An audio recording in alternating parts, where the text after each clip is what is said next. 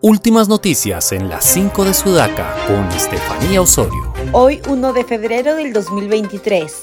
El Juzgado Supremo de Investigación Preparatoria declaró infundada la cuestión previa presentada por defensa del expresidente Pedro Castillo, buscando anular el proceso por el delito de rebelión, aduciendo que no se realizó el antejuicio. Entre tanto, el doctor Jorge Chávez Cotrina, coordinador nacional de las Fiscalías Especializadas contra la Criminalidad Organizada, anunció que el Ministerio Público solicitará la detención preliminar por siete días de Janet Navarro Flores y Cirilo Jara Mamani, sindicados como financistas de los revoltosos.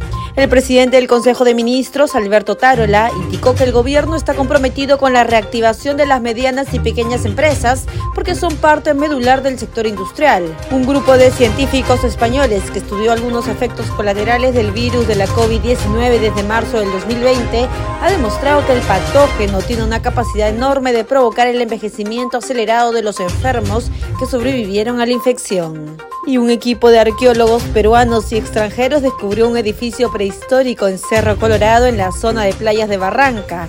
La edificación contemporánea, la famosa Caral, fue construida hace unos 4.500 años, más o menos en la época del apogeo de las culturas egipcia y mesopotámica.